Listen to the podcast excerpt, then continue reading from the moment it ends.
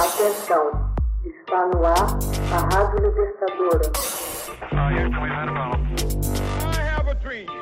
Começa agora o Hoje na História de Ópera Mundi. 15 de julho de 1972. Nixon anuncia a visita à China comunista. Durante uma transmissão ao vivo em rede de rádio e TV, levada a cabo em 15 de julho de 1971, o então presidente dos Estados Unidos, Richard Nixon, deixou a nação atônita ao anunciar que pretendia visitar a China comunista no ano seguinte. O anúncio marcou uma dramática guinada nas relações Washington-Beijing bem como uma das mais significativas mudanças na política externa da White House. Nixon nem sempre se manifestou entusiasmado em visitar a China. Desde que os comunistas chegaram ao poder no país asiático em 1949, Nixon foi um dos principais críticos dos esforços estadunidenses no estabelecimento de relações políticas e diplomáticas com os chineses.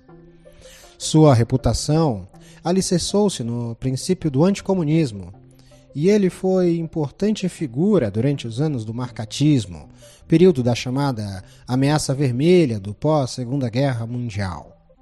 Contudo, em 1971, uma série de fatores empurraram Nixon a rever sua postura em relação a Beijing.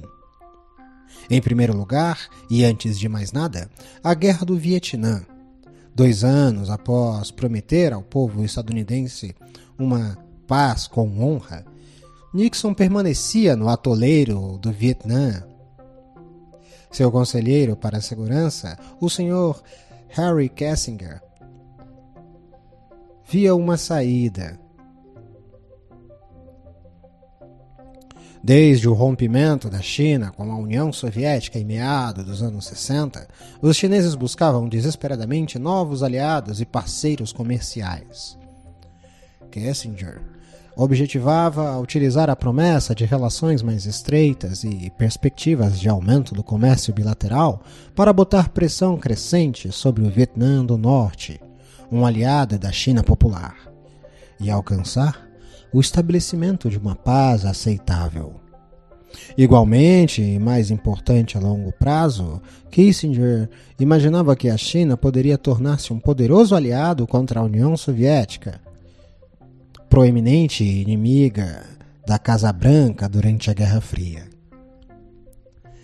Kissinger costumava chamar essa política externa de Realpolitik, isto é, políticas que permitiam negociar com outras nações poderosas de modo pragmático, em vez de tratá-las com base em doutrinas políticas ou mesmo ética.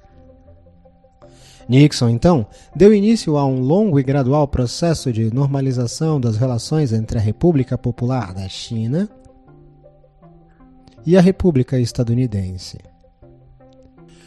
Embora esse passo tenha ajudado a rever a combalida popularidade de Nixon e contribuído para sua vitória eleitoral em 72, não produziu os resultados de curto prazo esperados por Kissinger.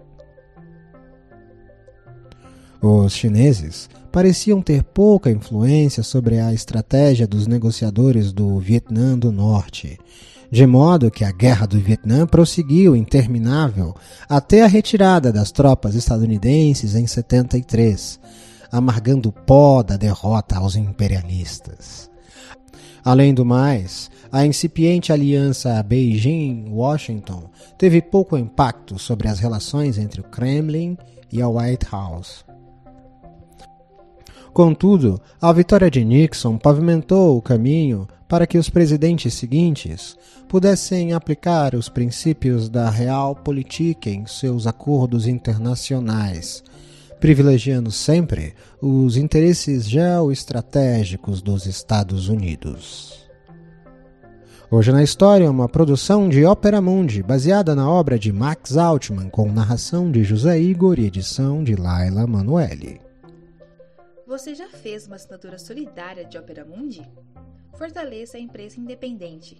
Acesse www.operamundi.com.br/apoio. São muitas opções. Você também pode fazer um Pix usando a chave apoie.operamundi.com.br. Obrigada!